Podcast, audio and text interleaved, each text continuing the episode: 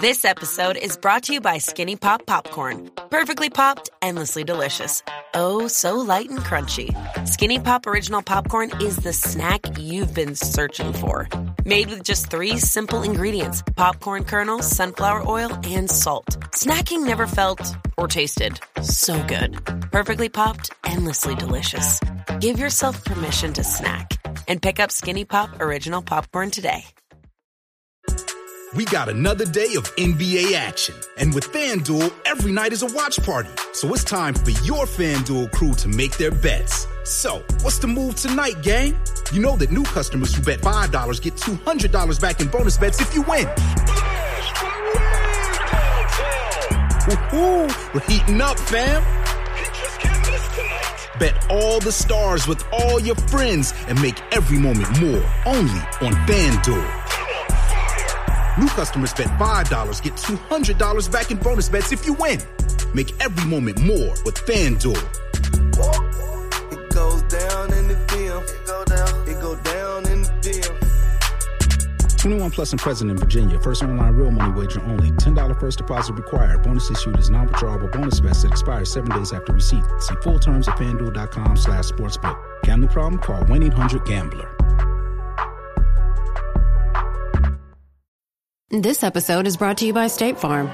From your morning podcast to your afternoon playlist, State Farm knows you personalize your entire day, and that's why State Farm helps you personalize your insurance with the State Farm Personal Price Plan. It offers coverage options that help protect what you care about most at an affordable price just for you. Like a good neighbor, State Farm is there. Prices vary by state. Options selected by customer. Availability and eligibility may vary.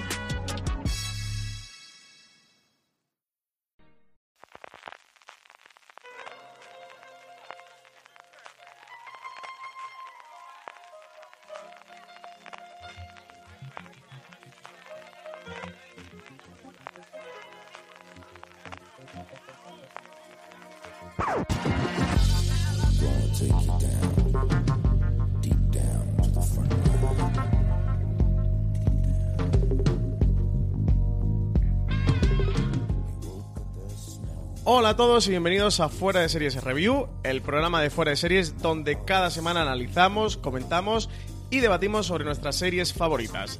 Esta semana vamos a analizar la segunda temporada de la serie original de Movistar Plus, creada por Berto Romero, Mira lo que has hecho. Yo soy Francis Arrabal y para hablar de esta segunda temporada de Mira lo que has hecho tengo conmigo a Miguel Pastor. ¿Qué tal Miguel? ¿Cómo estás? Hola, ¿qué tal? Encantado. Y a Álvaro Nieva. ¿Qué tal Álvaro? Enamorado de Berto, como siempre. Enamorado de la luna y de Berto Romero. bueno, vamos a hablar de esta mm, eh, segunda temporada. Ya sabéis que review es un formato con spoiler, siempre hablamos con spoiler, pero nos reservamos 5-8 minutos para hablar sin spoilers eh, a la gente de si nos ha gustado la serie, si no, qué nos ha parecido, de qué va un poco esto. En este caso ya segunda mm, temporada, imagino que siendo una serie cortita de 6 episodios de 25 minutos, quien haya visto la primera y le gustara, eh, estar en esta segunda, y si no vistes la primera, pues oye, míratela, que yo creo que está muy bien y merece la pena vérsela, y te reenganchas a la segunda y disfrutas de este mm, review. Eh, lo comentamos al principio, la serie está creada por Berto Romero, el guion es del propio Berto Romero junto a Rafael Barceló y Enric Pardo, la dirección de la primera a la segunda temporada ha cambiado, la primera temporada era Carlos Cerón, por motivos de agenda no podía hacerse cargo de esta segunda temporada y se ha encargado Javier Ruiz Caldera, con quien Berto ya había trabajado en la película Tres bodas de más y con quien guarda una estrecha relación. Como protagonistas tenemos a Berto Romero y a Eva Ugarte. Hablaremos mucho luego de Eva Ugarte porque está fantástico. Ya lo comentamos en la primera temporada, que descubrimiento el de esta chica. En la segunda temporada está fantástica. La serie tiene seis episodios de 25 minutos de duración. En la primera temporada, si Berto y Sandra se enfrentaban al primer embarazo como pareja, aquí se enfrentan a su segundo embarazo. Encima viene por partida doble y además Berto Romero se pone a crear su propia serie. Empieza a rodar una serie de, televisión en un juego de metaficción en el que se mete, bueno, ya se metía en la primera temporada, mira lo que has hecho, pero en esta segunda temporada ya se mete de, eh, no, ya se mete de lleno. Eh, Álvaro, tú estuviste en el junket de presentación de esta segunda temporada de Mira lo que has hecho, que se hizo en, Madrid.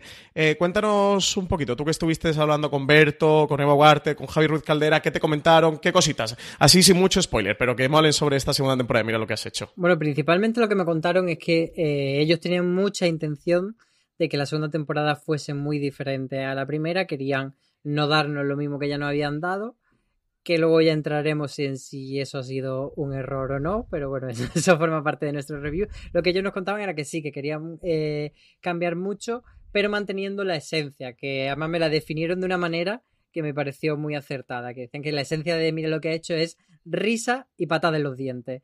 Tener esa, esa mezcla de comedia tierna, pero que luego te da una puñalada emocional a mala idea, decían. Entonces, eh, básicamente eso es lo que han intentado. Y luego también eh, eh, estuvimos hablando sobre esta relación entre realidad y ficción, pero bueno, eso lo comentamos más adelante.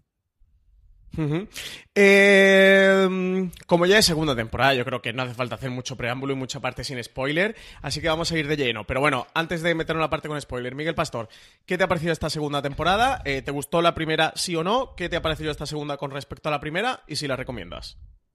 Sí, esta me ha gustado, sí que la recomiendo y sí que me ha gustado menos que la primera. La primera me pareció otra cosa distinta, eh, un poco en la línea con lo que apuntaba Álvaro y ahora cuando vayamos a la parte con spoilers me explico mejor. Vale. Eh, Álvaro, por lo que he hablado contigo, eh, tú estás con Miguel Pastor, ¿no? Sí, además yo creo que Miguel y yo somos los únicos que estamos en esta tesitura porque yo todo lo que he escuchado es que eh, pues de gente que además nos fiamos mucho, como Alberto Rey, como con Chicas Cajosas, que les ha gustado muchísimo la temporada, pero a mí es verdad que sin que, o sea, no puedo decir que no me haya gustado, pero sí que me parece que esta segunda temporada no me ha dado lo que yo esperaba o no me ha gustado tanto como la primera temporada y me ha pasado un poco como con la segunda temporada de Paquita Sala. Luego desarrollaré esta idea. Yo siento deciros esto porque sois mis amigos y os aprecio personal y profesionalmente, pero estáis equivocados. a mí, eh, ya sabéis que yo le tenía muchísimas ganas a la primera temporada de, de Mira lo que has hecho. Tenía mucha ganas de ver esta serie creada por, por Berto Romero y verle en su faceta más allá de humorista en su salto de humorista a creador de, de ficción. La primera temporada me gustó y creo que tenía cosas muy interesantes, pero me gustó sin pasarse, eh, ni mucho menos lo que, lo que esperaba. Hay veces que, que las expectativas no te, te subvierten el, el disfrute y no sé si me llega a pasar eso, pero no disfrute tanto. Por ejemplo, Álvaro, que a ti que sí que te, te apasiona. Bueno, de hecho la pusiste como la mejor serie española del 2018, ¿verdad? Para mí fue la mejor serie española de 2018 y la mejor serie estrenada por Movistar en toda esta trayectoria que lleva desde que arrancó con la zona. Y quizá por eso, por lo que tú dices, que a veces las expectativas juegan en contra y, y puede que sea eso lo que me ha pasado con la segunda temporada. A mí eh, la segunda me ha parecido una locura, ¿eh? pero de verdad, pero una auténtica locura. De hecho, me la he visto dos veces. No tiene mucho mérito, son seis episodios de 25 minutos, o sea, tampoco es que sea ninguna tarea hercúlea, pero me la he visto dos veces. Eh, me- me- nos la pasó Movistar a través de, de screeners de prensa eso para hacer materiales y críticas y podcasts y, y todas estas cosas que hacemos en Fuera de Series. Y los dos primeros episodios me dejaron, mm, pero absolutamente fascinado, y a partir de ahí me la devoré. Eh, ahora lo comentaré en la parte con, con spoiler qué es lo que me ha gustado. Creo que la apuesta por la metaficción que han hecho de manera ya absolutamente entregada es un, un acierto y, me gusta mucho cómo, cómo han conseguido reinventarse. Así que estamos justo en, eh, los bandos opuestos, vosotros y, y yo. Pero bueno, vamos a tener una parte con spoiler muy divertida en este review de Mira lo que has hecho. Eh, como la cabecera eh, es muy cortita, eh, mira lo que has hecho y no tiene música, es casi un sonido de edición. Y, y ya sabéis que aquí en Fuera de Serie siempre dividimos la parte con spoiler y sin spoiler. Eh, con, con el opening de la serie, pues vamos a poner, vamos a hacerle un guiño a Berto Romero y vamos a ponerle su canción Dirección Prohibida, que también tiene canciones, Álvaro. Este, este chico es muy apañado y sabe hacer de todo. Vamos a ponerle un guiño a, a esa Dirección Prohibida que sabemos que le gusta mucho. Y, y nada, empezamos ya de lleno en la parte con spoilers.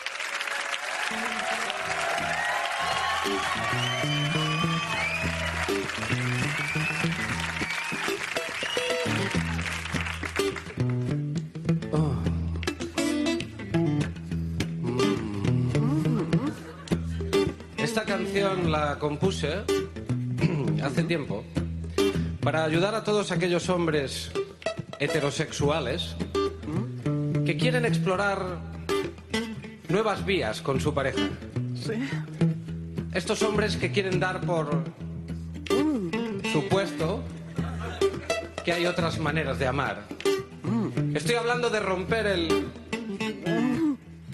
monótono día a día conyugal por detrás. Sé que a veces se hace difícil de plantear, pero el tema, lo que viene siendo el tema, entrará mejor si usamos el lubricante de la elegancia y la insinuación.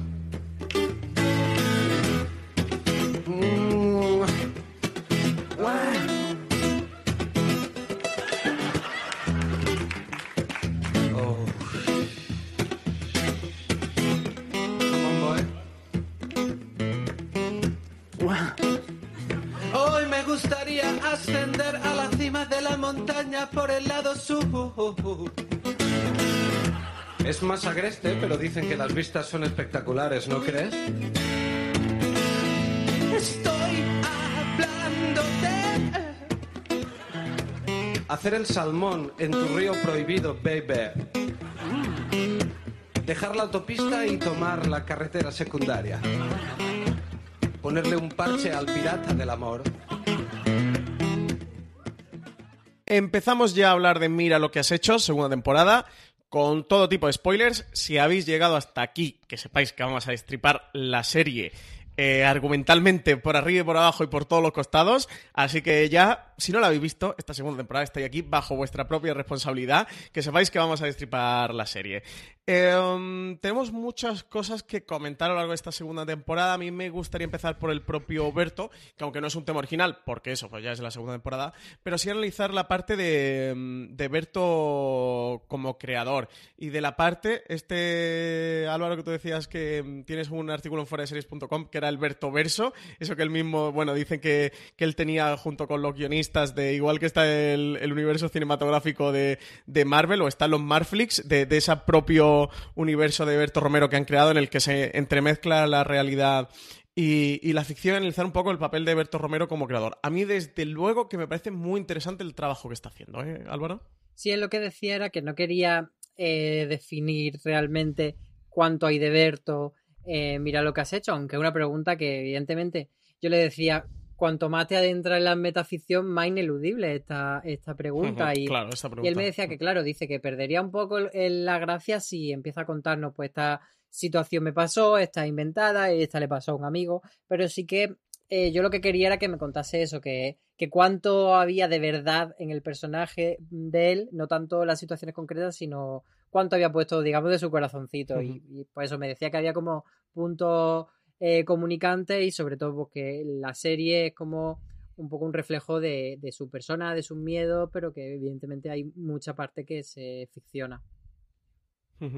Eh, Miguel, ¿cómo es tu Alberto como creador? En esta faceta más de, de creador, él es actor y ha hecho eh, alguna peli, es monologuista, cómico, hace stand-up, hace obras, o sea, muy, muy reconocido en su parte esa como cómico y como actor. Aquí lo vemos también en su parte como creador. ¿Cómo ves tú, Alberto Romero, dentro de este papel? De hecho, es una de las partes que más me interesa. Eh, como monologuista está ahora en Gran Vía haciendo un espectáculo que parece ser que está reventando las taquillas. Sí. Además queríamos ir eh... tú y yo a verlo y no nos cuadró de días. Ah, ya, a mí no me invitáis. Muy bien, muy bien. es que los planes de comedia lo hacemos Miguel y yo en privado. Nos... Pero bueno, lo apuntamos, lo apuntamos aquí. La próxima con Álvaro. Ya, ya para, para, deshacer este, este, desagravio, por lo menos me tenéis que invitar. Yo lo digo. Hombre, a ver, claro. Álvaro, nosotros te invitamos a ir a ver a Berto si tú vienes con nosotros a ver la resistencia. Claro, hacemos el plan conjunto. mira, mira cómo se calla, ¿eh? No, no, no da la cara. no, yo es que eso, eso, eso no trabajo, lo siento.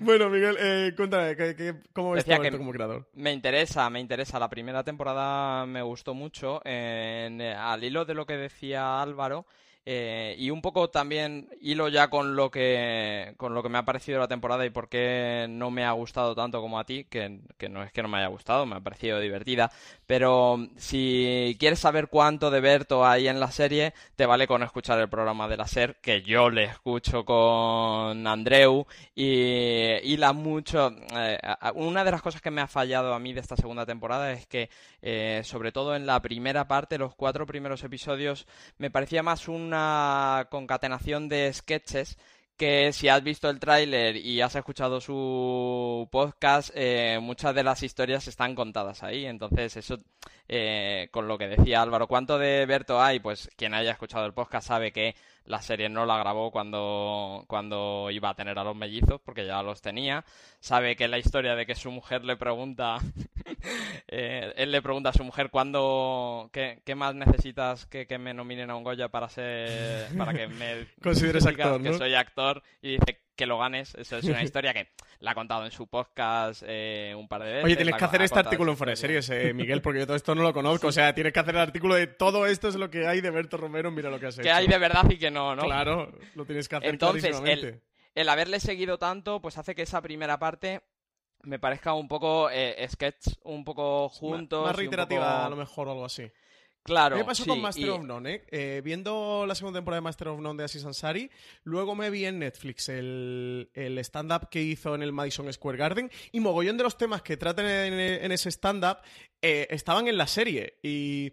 Pero no sé, me, me, lo veo interesante porque al final creo que son los problemas que de, donde ves a un creador de verdad, ¿no? Donde ves sus ideas y, ves lo que le preocupa. O sea, entiendo que te pueda parecer un poco redundante, pero a mí me pareció chulo. A mí me pasó con... A, Berto no, no, conozco el podcast de Nadie Sabe Nada, no, no lo escucho, pero con Asis Ansari me pasó con ese stand-up y no sé, me resultó interesante como al final son los temas que ves que visceralmente le, le preocupan.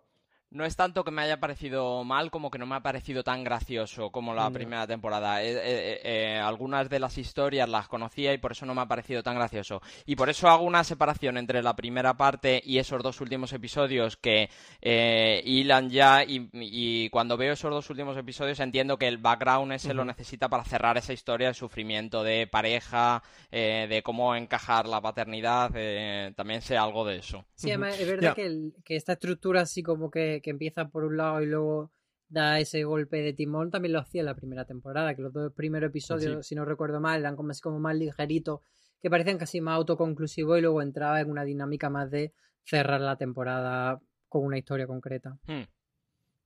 Me parece muy interesante, ¿verdad? Ojalá mira lo que has hecho tenga más temporada, ojalá mira lo que has hecho, eh, perdón, Berto Romero sigue haciendo series de, de televisión. Me pasa, hicimos un gran angular en fuera de series que además colgamos hace un par de semanas, creo, eh, que se llamaba Los cómicos de stand-up dan el salto a las series de, de televisión. De hecho, hicimos mención a Berto Romero y mira lo que has hecho, y a Ignatius Farray también con el fin de la comedia.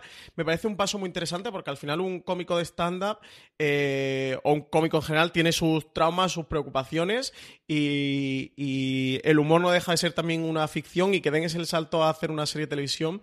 De luego me parece interesante. Veo a Berto Romero que tiene un gran discurso, que tiene cosas interesantes que, que decir y que aportar y por la parte que me gusta más eh, esta segunda temporada eh, que la primera, hay una parte que es muy personal y sé que eso es una percepción absolutamente subjetiva, pero que en el cine o en la serie de televisión no lo podemos olvidar, que es eh, la empatía o la, la conexión que, que haces con, con, con, esa película o con esa serie. Con esta segunda temporada sí que tenía una mayor empatía, una mayor conexión, no, no porque conozca los temas de los que trata Berto, que yo, por ejemplo, pues no, no, soy, no soy padre, no, no, he, tenido el tema de la paternidad, que a lo mejor, Miguel, tú sí que puedes abordar de, otro tema, pero sí que llega a tener una, llego a tener una conexión emocional mayor con, con, con lo que está contando Berto, porque le veo eh, por un lado veo que, que, él está más libre, que está más suelto. En la primera temporada había cosas que la veía como muy encorsetadas, que se le podía ver un poquito las costuras.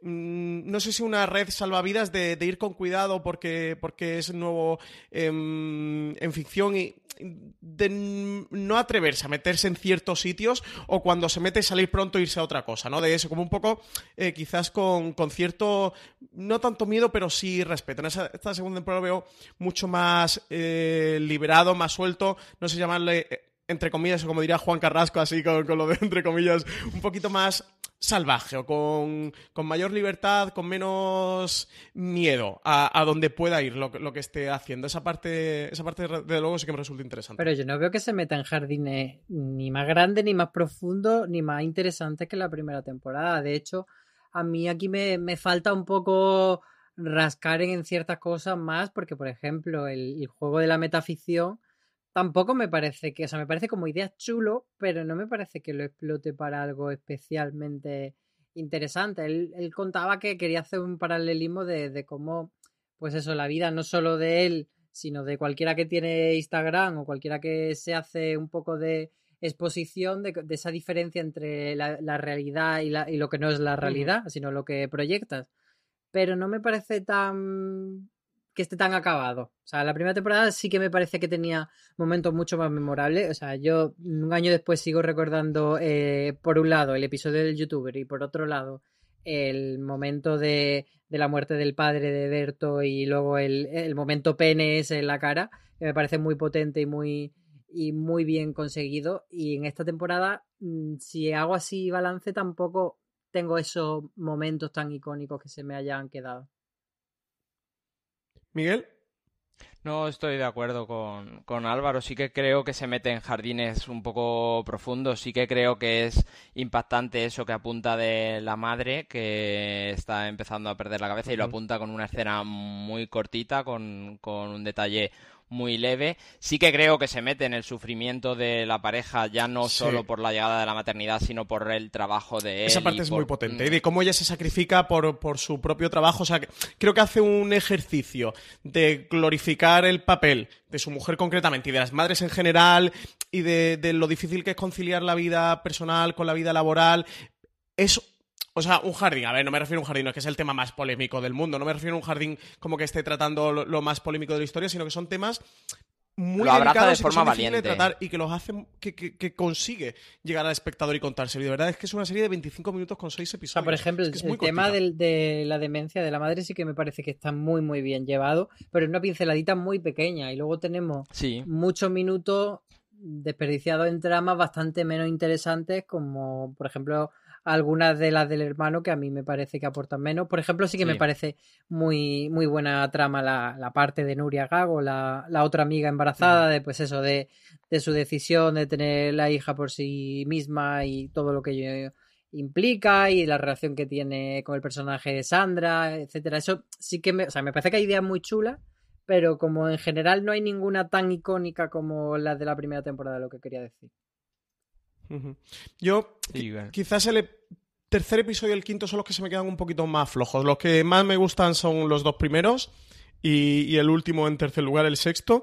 Y quizá el segundo y el quinto son los que se me quedan un poquito más flojos de, de tener una trama eh, eh, menos clara, o eso sí que tener una pinceladita, pero um, tener más sí, tramas o escenas que no te llevan eh, a ninguna parte. Eh, por el tema de la metaficción, que nos estábamos metiendo eh, y lo estábamos tocando. Aquí en esta segunda temporada vemos como y, y, esto es para explotarte la cabeza, o sea, esto ni, ni lo de Thanos y los multiversos de Marvel y, y cómo que va a pasar ahí, que dónde está Capitán América y qué es lo que va a hacer Thor, eh, lo del Berto Verso con la metaficción, o sea, tenemos a un Berto Romero, o sea, un segundo Berto, un Berto de ficción, que le dan una serie de televisión, que está creando su propia serie de televisión y que ahí aparece bueno, una actriz que va a hacer de su mujer, que es Belén Cuesta, que hace de la mujer, que hace de la mujer, que hace de la mujer. O sea, triple tirabuzón con salto.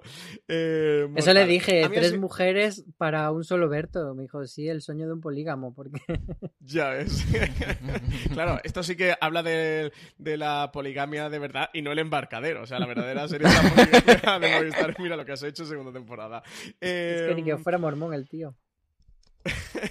a mí aquí hay dos partes. Eh, por una, una que, de, que, disfruto bastante como espectador. Me, me parece simpático lo de la eh, metaficción, me parece muy simpático. Y, y, lo apunto para gente que no, que no lo haya reconocido. El que, por ejemplo, el propio Carlos Cerón, el director de la primera temporada, en esta segunda temporada, sale como director. Es el que está rodando su serie. Es el señor mm. que va con una gorra azul de mira lo que has hecho, que sale el rodaje en papel del director. Es el propio Carlos Cerón, es el propio director de la primera temporada.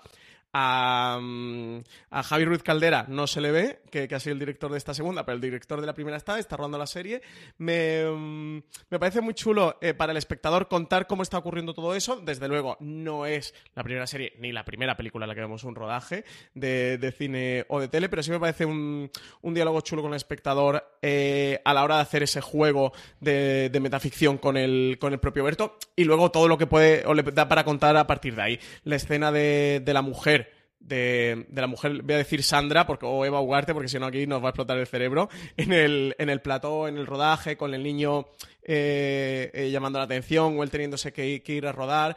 Eh, sí, sí que creo que te da esos huecos intentando cuadrar la agenda, ¿no? De cuando está hablando con, con el personaje de Bogart y le dice, bueno, voy a hablar con mi productora a ver los huecos de agenda y tal que tengo. Y que ella le dice, pues mira, directamente voy a quedar con tu productora, ¿no? Ver, sí que nos da para conocer eh, esa parte que yo creo que sí que hay mucho del Berto, de las vivencias, de las frustraciones del, del Berto como mm, hombre cosmopolita de clase media, bueno, mm, Berto será de clase alta, más bien, pero bueno, digamos que de clase media, eh, urbanita y de enfrentarse a los problemas del siglo XXI y del trabajo con la familia. Pero siguiendo lo que decía antes, o sea, me parece que es divertido y me parece que es una buena idea, pero al final es un vehículo para contar otras cosas, es lo que tú decías, es un vehículo para eh, el problema ese de que no puedo estar pendiente de mi familia, o sea, para ahondar en la parte de la crisis que está viviendo con Sandra, Alberto Romero. Entonces, como tal, la metaficción añade esa capa que es divertida, pero no me parece que, que sea algo en sí mismo tan destacable de la segunda temporada. Entonces, ¿qué aporta esto al verdadero conflicto que es la, el, el- el problema que está sintiendo con Sandra y eso de, mm, de como que él va viendo que, que tiene una familia en la que van surgiendo problemas de persona adulta y, y luego tiene esa otra familia en la que todo es fácil porque él es la estrella y todo el mundo le baila el agua. Entonces por ahí me parece que es mejor, pero mi gran problema con esta temporada es que por un lado le han dado más dramatismo, que por esto es lo que decía de lo de la segunda temporada de Paquita Sala. Si algo funciona muy muy bien, como la primera temporada de Paquita Sala, ¿para qué la tocas? ¿Para qué intentas hacerte la dramática? Y lo mismo con esta temporada. Han intentado añadir mucho drama y cariño, aquí hemos venido a reírnos. Y yo no me estoy riendo y vale que me dé una pinceladita de drama. Pero yo lo siento, pero ahí es donde me hace agua esta temporada, en que tiene más drama de la cuenta. Y luego que lo que me gustaba mucho de la primera temporada, que fue lo que verdaderamente me enamoró, era la relación entre Berto y Sandra, que por una vez veíamos a dos personas adultas que se quieren, que el problema es lo que les rodea, pero ellos hacen equipo y van todos a una. Y aquí, pues inevitablemente lo que hacen es ponerte el conflicto del uno contra el otro. Entonces se me pierde esa parte bonita de ellos dos, que para mí era una seña muy importante en la primera temporada, y que, pues eso, por intentar cambiar tanto la serie de una temporada a otra, mm, pues lo han fastidiado. Han aportado otras cosas, pero ese, esa pieza en concreto la han cambiado. ¿Es necesario realmente cambiar una serie de la, de la primera a la segunda temporada cuando la primera temporada han sido solo seis episodios? Yo creo que no.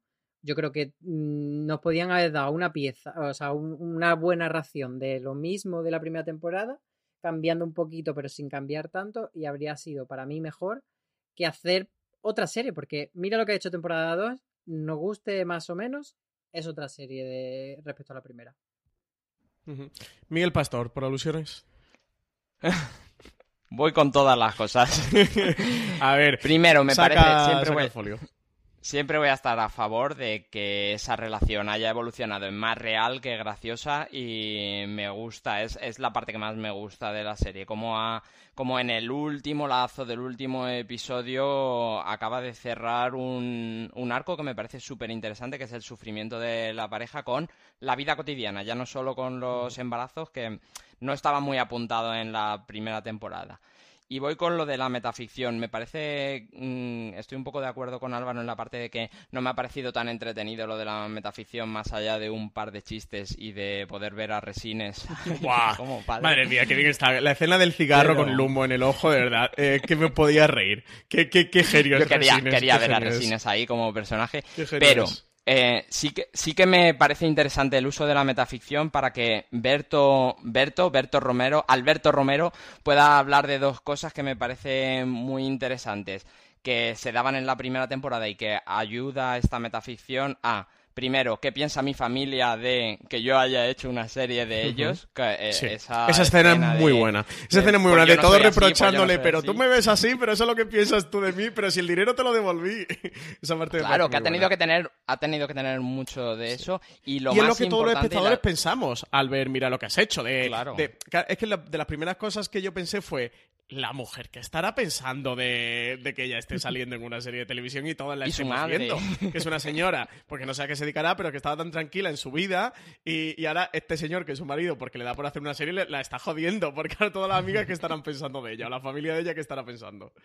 Que, que lo expresa muy bien su madre cuando dice, tú no me habrás hecho a mí, pero mis amigas van a pensar que tu madre soy yo. Claro, claro, claro. no es ningún personaje. Y si me iba a cambiar, cámbiame a más guapa, por lo menos. Claro, justo eso. Eso, y luego, una cosa que sí que me impactó mucho y que sí que me parece genial es la oportunidad que le da a él una vez que en esta segunda temporada graba la escena de la muerte de su padre y vengo de lo que decía del programa de la radio, porque él sí cuenta que él estaba al lado de su padre cuando él murió, la oportunidad que le da de mm, vivir y recrear y contarle a la gente cómo él vive hacer una escena de la muerte de su padre cuando realmente su padre sí murió y sí murió no en esas circunstancias y no, no exactamente como la escena, pero sí que él contaba en la radio que él le había dado su toque de humor. Eh, ahí se come un, un bocadillo de chorizo, ¿no? De chistorra. sí. Eh, me parece muy, muy interesante cómo le da esa oportunidad de él hablar de lo que él realmente siente cuando graba esa escena.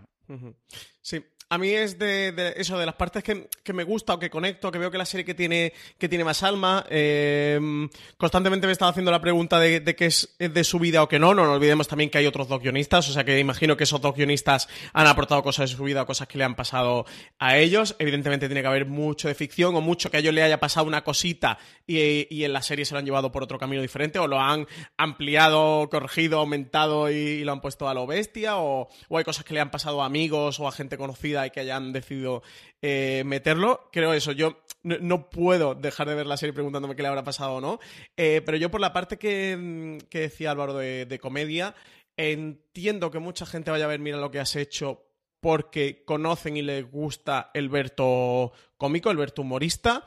Yo como espectador eh, me interesan mucho estas series de este tipo de creadores, estas, dramedias o comedias indies, eh, por la voz que tienen y, y porque realmente retratan situaciones de la vida, del día a día, de la vida cotidiana, que muchas son dramáticas, desde el tono de la comedia, pero son situaciones dramáticas. Pero mira lo que has hecho, siempre lo hace con un, con un filtro de, de comedia. Me pasa cuando veo Insecure de Issa Rae, eh, la serie HBO que siempre la recomiendo porque es una serie que me encanta. Eh, me pasa eso con Master of None de Aziz Ansari eh, en Netflix.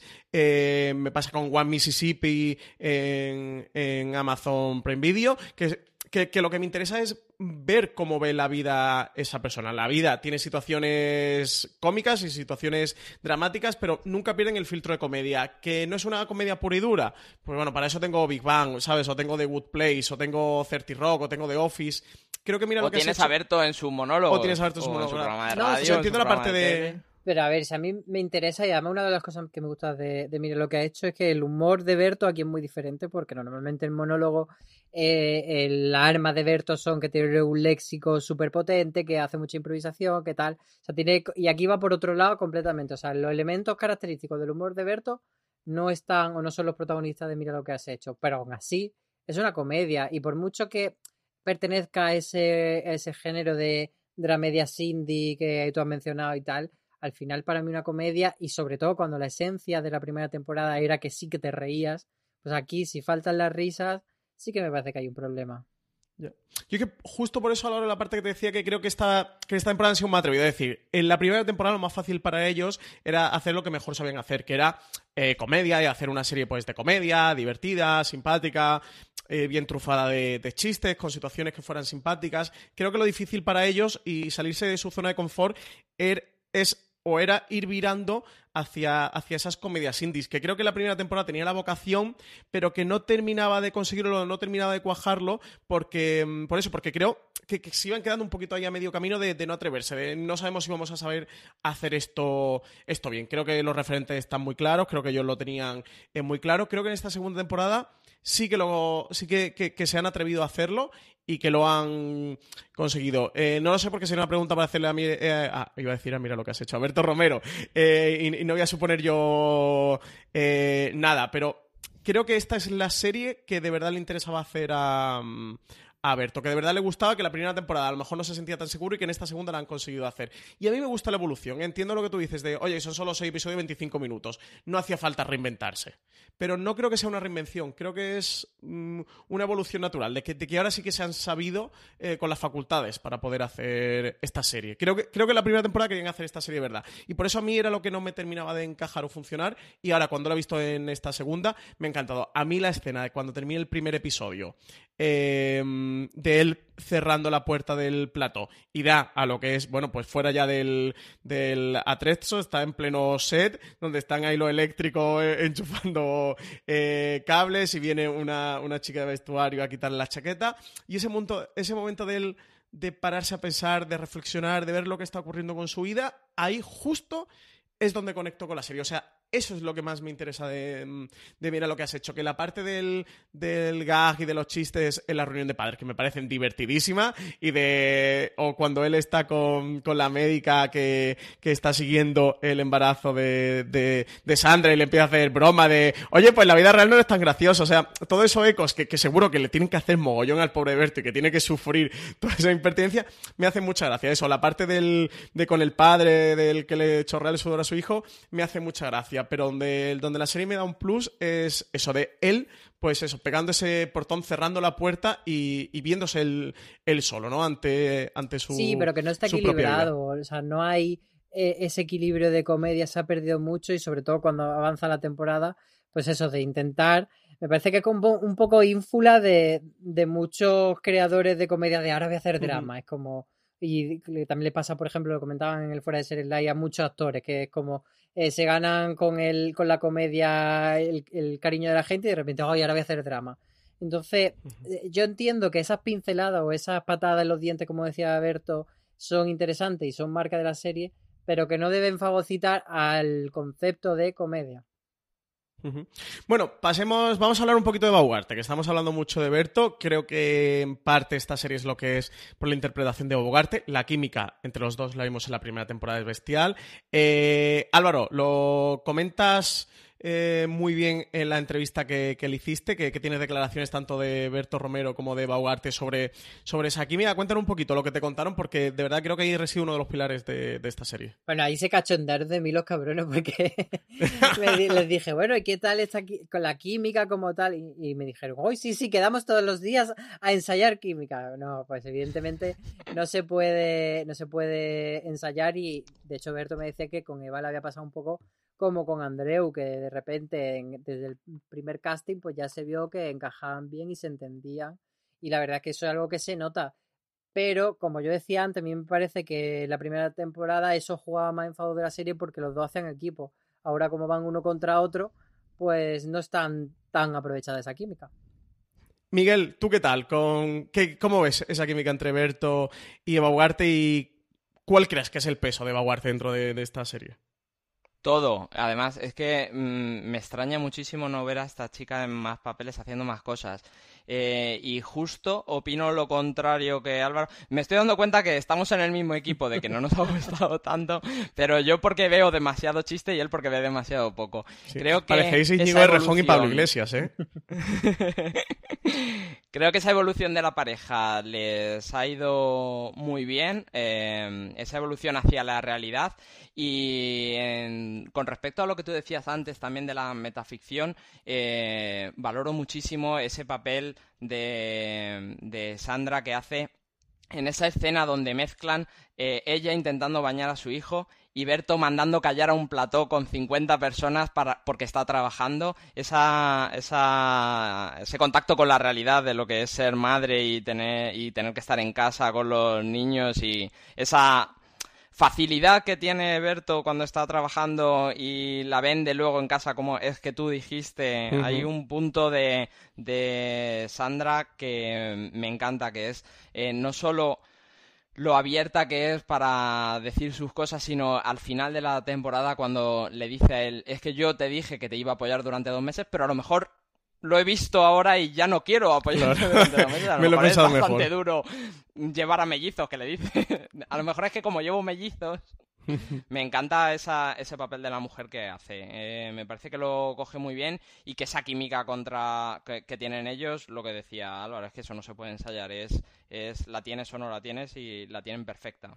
Sí, yo creo que es fundamental y fíjate que si hablábamos antes eh, de las comedias indies, aquí sí que tiene un punto eh, novedoso, mira lo que has hecho. Eh, todas estas que os he mencionado, que es el fin de la comedia, eh, Better Things con Pamela Adlon, One Mississippi, Master of None, todos son de, un solo protagonista, que el protagonista es Berto Romero claramente, pero no tienen una contraparte en esa serie. De hecho, si tienen a alguien con un secundario importante, es un amigo.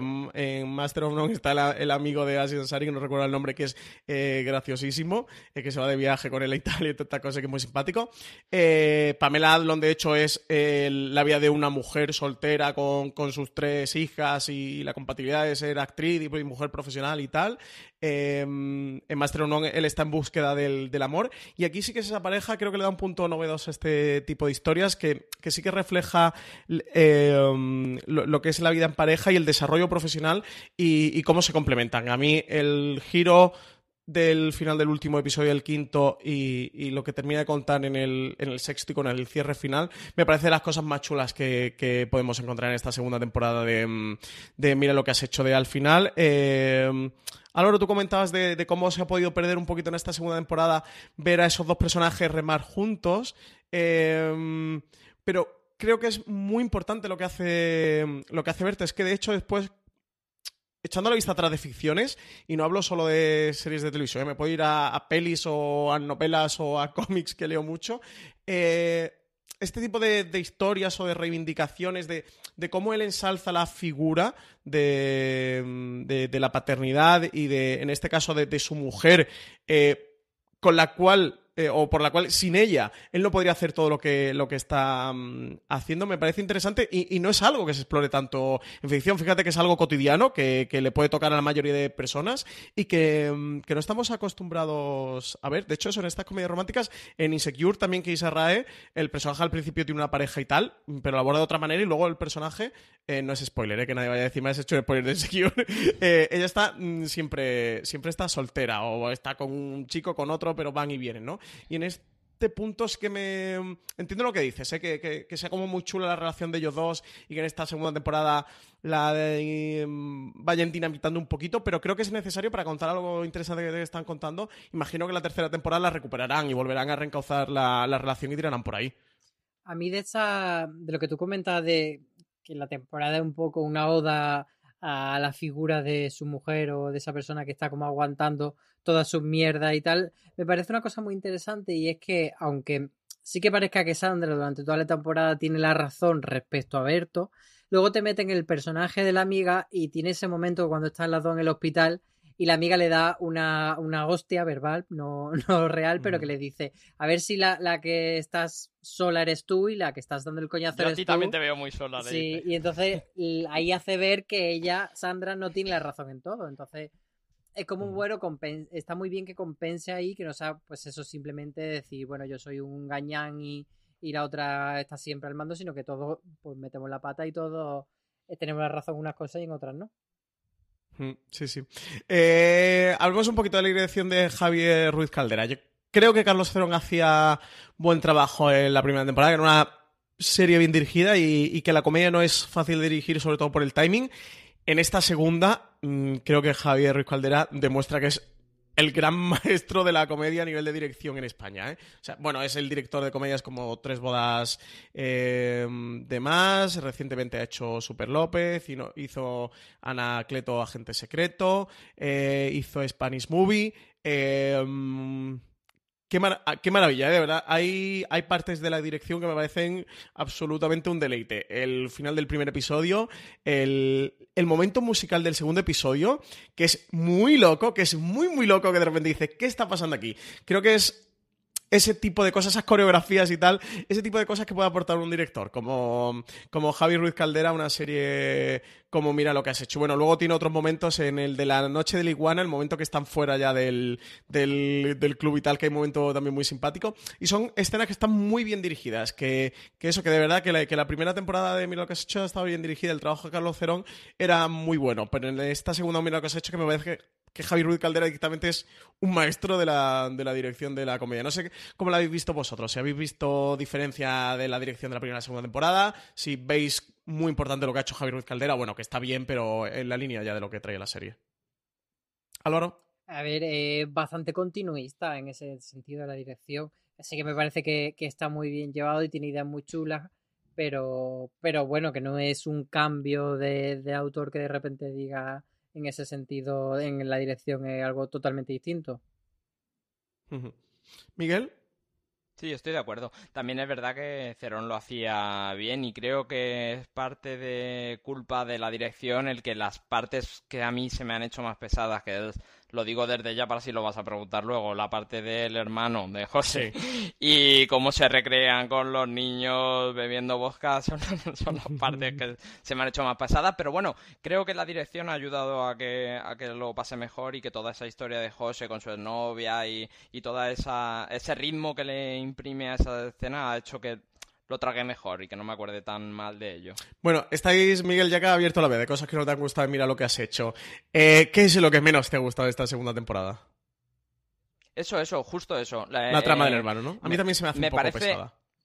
La del hermano sobre todo, porque me parece que el capítulo que va sobre la infancia de ella y la infancia de él y el eh, que te intenta contar eh, por qué él es como es y dependiendo de lo que vivió con su padre, me parece que eh, la figura de los padres de cada uno llevada en ese capítulo a cómo me ha hecho a mí ser como padre y como persona, y como madre y como persona, eh, me parece que es más corriente, me parece que lo hemos visto en muchos sitios y me parece que también eh, es un poco pesado, a pesar de que entiendo que ese background se lo tenía que dar para, para lo que luego desarrolla al final en el último episodio. Sí, no solo la parte de, de cuando ellos son niños, sino cuando eh, recrea la, el, cuando se conocen Sandra y Berto, me parece que realmente tampoco aporte tanto a a esto. Estoy siendo súper negativo y la verdad es que sí, ya te veo, eh, madre mía, eres el Grinch. si me estás escuchando, te amo y claro. tú y yo a solas que... Has perdido ya cualquier posibilidad, Álvaro, que, que cupiera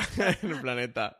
Eh, Tendrás eh, oportunidad de redimirte cuando vayamos al monólogo a, a, verle. Claro, pero bueno, yo qué sé, tendrás que tirarle un Ferrari al escenario, ¿sabes? O sea... para que te perdone. Eh, a mí la la parte que menos me ha gustado de la serie, eh, creo que literalmente sería la trama del, hermano. Hay una parte que me hace mucha gracia, que es cuando va a pedirle dinero y tal, que, no sé la, la, de ecos que tendrá en su vida personal eh, y lo que no, pero me lo puedo... Pero es que eso ya lo teníamos de la primera claro, temporada. Pero me lo puedo imaginar. en una cosa. A mí esa parte me hace gracia, pero, pero más allá, la, la, escena de la fuente y con la exnovia y que van a la casa de la exnovia y tal, me parece un rollo que no viene a cuento que no interesa, que además es una serie. Esa escena está un poco por contextualizarte, eh, o sea, por ponértelo en comparativo con la relación de, de Berto y de Sandra, que siempre ha sido como mucho más sana y más bonita que esa relación de loco de los otros dos. Pero, ya lo vemos. Creo que no lo necesitamos. Y, y, es que son seis episodios de 25 minutos. O sea, es que hay eh, poquito de metraje, es que son menos de tres horas. Es que esto es una película de Christopher Nolan, normal, canónica. Ah, o sea que las series son películas de tres horas, Francis. No, no, no, digo que, para lo que Christopher Nolan es una película. ¡Qué eh, Berto Romero es una temporada. Para Berto Romero es una temporada. Entonces tienes que ir a lo que tienes que ir. No, no tienes tiempo de, mm, de, divagar. Y, creo que por aquí mm, Pero a mí no me, se va a, tramas colaterales. Que, que se vaya a temas laterales porque tiene cosas muy, muy chulas en temas laterales esta temporada. Eh, a mí, para mí la esencia no es que vaya al turrón la temporada, para mí la, esencia es que sea entretenida, divertida, amena y adorable. Sí, no, si digo que, este, que, la- que toda la parte de la trama del hermano no aporta demasiado. O sea, no me parece mal que, que la explore. Me parece que no la explora bien, o al menos ni es divertida ni aporta un discurso sobre la serie. Entonces me parece que es prescindible. Que, que si la cortas, o sea, si montaje literalmente la quitas, la serie sigue siendo la misma serie. Que hay, por ejemplo, escenas colaterales de él. eh, hay un par de escenas de él en el parque con los niños. Una con la pareja de amigos que está con sus mujeres y otra con el amigo solo sentado en un banco que están cuando sacan el porro y tal que, que me parece que son momentos interesantes que te están co- contando capas de la vida de, de ese Berto de ficción. Eh, pero la parte del hermano... el, el gag, para mí el gag más divertido es cuando el padre divorciado les pregunta a los niños a dónde han ido a comer y que a un vegano los trillizos Claro. hamburguesa en mano. Eso es maravilloso. Y, y el capítulo de la identificado me- iguana me siento con esa historia, chulo. O sea, Miguel. todo el tema de la iguana y el- la Sí. escena también de la madre con la demencia que comentaba antes Miguel me parece que son de las cosas mejores de la temporada y son cosas laterales. Me parece que lo, lo- que, la- que casualmente nos haga más pesado la historia del hermano habla bien del resto de historias porque queremos ver más de esas Más de historias con tipo. interés que lo pesada que se hace esa, esa historia que tampoco explora algo que nos interese. Bueno, Álvaro Mima, te voy a regalar un comodín de redimirte con Berto Romero si te está escuchando en este momento. ¿Qué es lo que más te ha gustado de esta segunda temporada? de Mira lo que has hecho. A mí la nariz de Berto, por supuesto. Madre mía. Me encanta, o Berto sin camiseta también, ¿no? bueno, dicho. eso, el plano sin camiseta de Berto también, hay que tenerlo en cuenta. Pero Sí, Cuando sí. conjuga la, la nariz y el bigote pequeño, ¿eh? Que es como-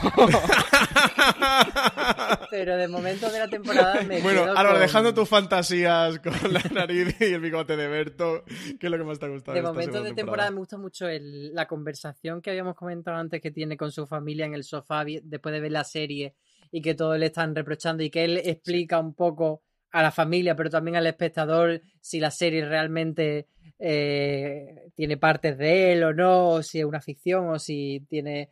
Pues eso, eh, me parece que es muy divertido por eso, por el juego que establece diciéndoselo al espectador. Y luego lo que, la escena que comentaba antes del personaje de Nuria Gago y de, y de Sandra, ese momento en el, en el hospital me parece muy bueno.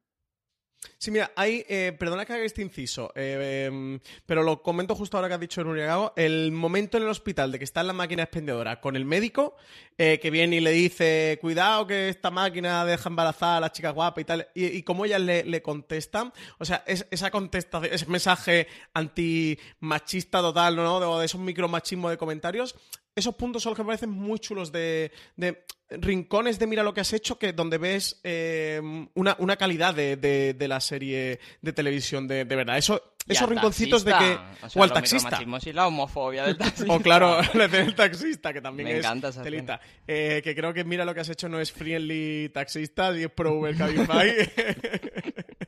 Pero eh, eso- esos pequeños rincones que se pueden encontrar en la serie es, es ese punto de, mm, conexión de calidad que le veo a la serie que no lo tenía tanto en la primera temporada. Que no digo que no los haya, ¿eh? Creo que, o no había tantos o, no eran de, de tanta mm, calidad. Eh, Miguel, ¿qué es lo que a ti te ha gustado más de esta segunda temporada? Mira lo que has hecho. Yo creo que no, no puedo ser imparcial. Lo que más me ha gustado es la escena que comentaba antes, donde se ve a, a Sandra bañando al niño, porque yo he bañado a una niña que no quiere bañarse y que quiere hacer lo que quiere, y sobre todo porque yo he estado en la oficina sabiendo que eso estaba en mi casa y a mí se me pusieron los pelos de punta cuando ella llora y el, y el niño sale, Lucas sale y la abraza. Eh, me llegó, me llegó y me, me impactó. Sí, es muy bonito ese momento. Eh, um, a mí hay dos partes que, bueno, son las esenciales de la serie. Eh, puede que lo que diga sea un poco obviedad, pero que me gustan mucho, que es eh, o cuando la serie se, se entrega a, a la diversión y el humor de, de una forma um, um, visceral, la reunión Vaya. escolar me parece Vaya, ahora queremos reírnos espérate que ahora voy a con decir la lo otra que has parte que me gusta. vaya. He dicho, me gustan do- mucho dos cosas. Y hay, y hay dos tipos de momentos que me gustan mucho. Cuando se entrega visceralmente la comedia, la reunión escolar me parece genial. El punto casi Monty Python. eh, de qué han hecho por nosotros los romanos. De qué nombres tenemos que vetar para que le pongan a nuestra clase los niños. De verdad que lloré de la risa. La parte de, a él que, que lo nombran eh, también eh, como el representante de la clase y tal, de verdad que, que me, me hacía mucha Para que por lo menos nos riamos. Claro. Eh, o, o cuando él está. Cuando él está en. en eh, lo diré, eh, en lo de la cola y tal, con lo de la, la taquilla. O sea, ese punto de que, que se entrega mucho a la, a, a la comedia, el cameo de Andreu Buenafuente, o sea, la escena de Andreu Buenafuente, ¿verdad? Qué gracia me podía hacer. Y fíjate que no, que no es como una gran escena y tal, pero ya por el punto del cameo, por el punto meta que tiene, de que juega con que el espectador sabe eh, todo lo que hay entre Berto y Andreu y que te lo cuente de esa No, manera. no, no, pero te digo también, este juego de Andreu es el señor que vive en su Claro, el chalet, casoplón. también está Claro. mm, por el background que te da a ti el haber seguido la historia que cuenta Ujú. Berto, siempre cuenta esto, siempre hace esas gracias con Broncano también, toda la gente que está alrededor de, de Buenafuente, pero creo, yo cuando vi esa escena, eh, yo lo vi con Sonia y, y Sonia me decía, no entiendo bien esto, y es que claro, es, es, es meta por, si tú sabes la otra parte, sabes que siempre hacen esas bromas de el señor productor. Claro, y también, la- y también te hace más gracia si conoces todo el tema de cuando le sacaron la foto desnudo, el denunció, etcétera. Claro, claro. Pero bueno, son capas que Claro. añade.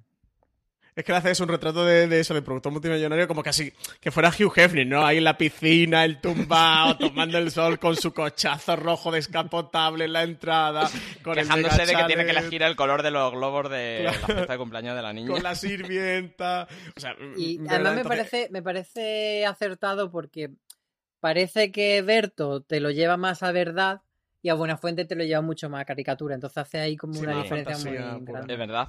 Eso está muy bien cogido. El, el ¿quieres que mi criado te, te duerma el niño? Está muy bien cogido. Sí.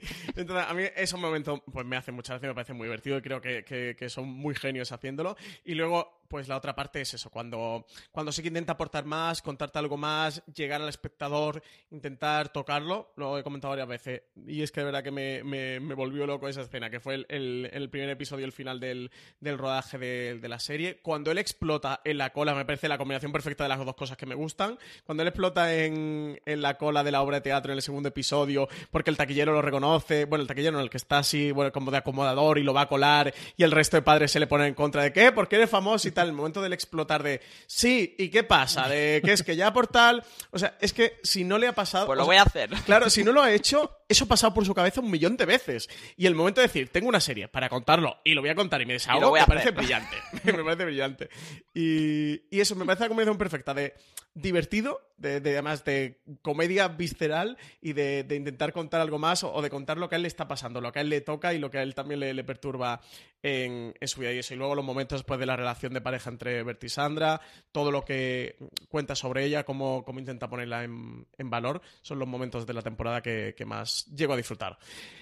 Eh, bueno, pues por ir acabando ya, ir cerrando este review, que yo creo que hemos tocado todo, que no nos dejamos ninguna cosita por ahí por tocar. Eh, Miguel Pastor, antes de despedirnos, eh, valoración global de la serie y alguna cosa que se te haya quedado en el tintero. Pues la serie, ya te digo, la recomiendo mucho. Yo me he descubierto gustándome más en vuestra, en la charla que de lo que me había gustado. Sobre todo, te digo, por esa parte más serie, por esa última parte. Y pedimos desde aquí la renovación de una tercera temporada. Que mm, yo creo, y estoy casi seguro, que esa última escena de Lucas viendo la foto de sus hermanos y destrozándolo todo es lo que quiere desarrollar en esa tercera temporada él. Ahora vienen dos niños y tengo uno en casa. Vamos a ver cómo funciona esto. Mm, A ver cómo lo enfrentamos al asunto. Eh, eh, eso, ¿quieres redimirte un poquito de ser menos Grinch para la valoración global de la serie y algo que te haya dejado en el tintero? Sí, y aclarar que me ha gustado mucho, a pesar de que haya puesto esta- estas pegas y que y me- lo mismo con la segunda temporada de Paquita Salas, que sí que es verdad que me hubiese gustado que hubiese sido más cómica, pero que me, me gustó igualmente y que, Berto, si me estás escuchando, pues como dice tu canción, hagamos una entrada donde había una salida. Ahí lo dejo.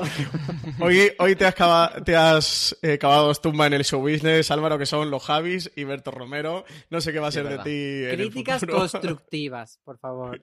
Eh, aprendamos a, a. Eh, nada, yo creo que ha quedado claro que sí que me ha gustado eso mucho esta segunda temporada. Creo que la primera está bien, creo que esta segunda hay momentos eh, que es brillante. Queda muchísimo del año. Estamos en, febrero, ya acabando febrero, pero estamos todavía en febrero, quedan muchísimas cosas por estrenar antes de irnos a verano. A la vuelta por septiembre y, de aquí a finales de año quedan muchísimas series eh, por estrenar y proyectos que, pintan muy interesantes, eh, tanto de Antena 3 como Star, como Netflix, bueno, mm, Paramount eh, también tiene por ahí el proyecto Atrápame un ladrón y ficciones españolas que quedan por ver, pero creo que mira lo que has hecho, segunda temporada es firme candidata a estar entre las mejores series españolas de finales de año, ¿eh? al menos para mí. Yo la coloco ya por ahí en mi top 3, creo que va a estar. Así que con eso os digo todo lo que me ha gustado. que Miguel Pastor, Álvaro Niega, muchísimas gracias por estar aquí con nosotros. Eh, una semana más en review. Gracias a todos los oyentes que han estado disfrutando con nosotros de este review de Mira lo que has hecho segunda temporada, que hayan disfrutado la serie. Antes de despedirnos, eh, que si no, luego María Santonja, productora aquí de los podcasts de Fuera de Serie, me regaña. Miguel Pastor, que nos dejen me gustas y comentarios en iVoox. Y estrellitas, cinco Y- estrellitas. Y estrellitas en, en iTunes. iTunes. Que no dejen estrellas en iTunes. no, comentarios positivos, comentarios positivos de Miguel. Os podéis meter con Álvaro siempre y cuando nos dejéis cinco estrellas. Y que se suscriban a Evox y a todos lados. que Ya se hemos suscriban dicho a todo, ¿no? Estamos en Spotify y eso. Sobre todo que nos dejen estrellitas en iTunes, muy importante, y que nos dejen comentarios de si le ha gustado este review, si no le ha gustado, en qué están de acuerdo con nosotros, en qué no están de acuerdo con nosotros, al- cosas que le hayan gustado, mira lo que has hecho, que nos lo pongan en la entrada en iVoox de este podcast. Y por contactar con otros programas de la cadena, si queréis ver más enemigos que se ha hecho Álvaro, el fuera de series live de Bota Juan, ahí tiene otro enemigo. No que voy a no, decir más. que me, a- para me que adoró, cada me uno. adoró. Pero Bueno, ya que estamos con encontrar estas, mucho más con estas peticiones random, pues nada, A yo voy a ¿qué poner mi casa nueva, así que si cada espectador me quiere dar una peseta, como decía Lola Flores, estoy abierto. Bueno. Eh, que podéis encontrar mucho más podcasts eh, de Fuera de Series en, en la cadena de podcast de Fuera de Series, o que estamos en Spotify, iTunes, Evox, en todas partes. Si os ha gustado también, mira lo que has hecho segunda temporada. Recomendaros en fueradeseries.com, que tenéis la entrevista que le hizo eh, Álvaro Niva a los protagonistas. También tenéis un artículo sobre el Berto Verso que lo podéis encontrar. También la crítica de la segunda temporada de Mira lo que has hecho. Eh, yo creo que también estará ya en fueradeseries.com cuando estéis escuchando este programa. Así que nada, eh, que nos sigáis escuchando aquí en Fuera de Series y que una semana más, pues muchas gracias por estar con nosotros. Hasta luego.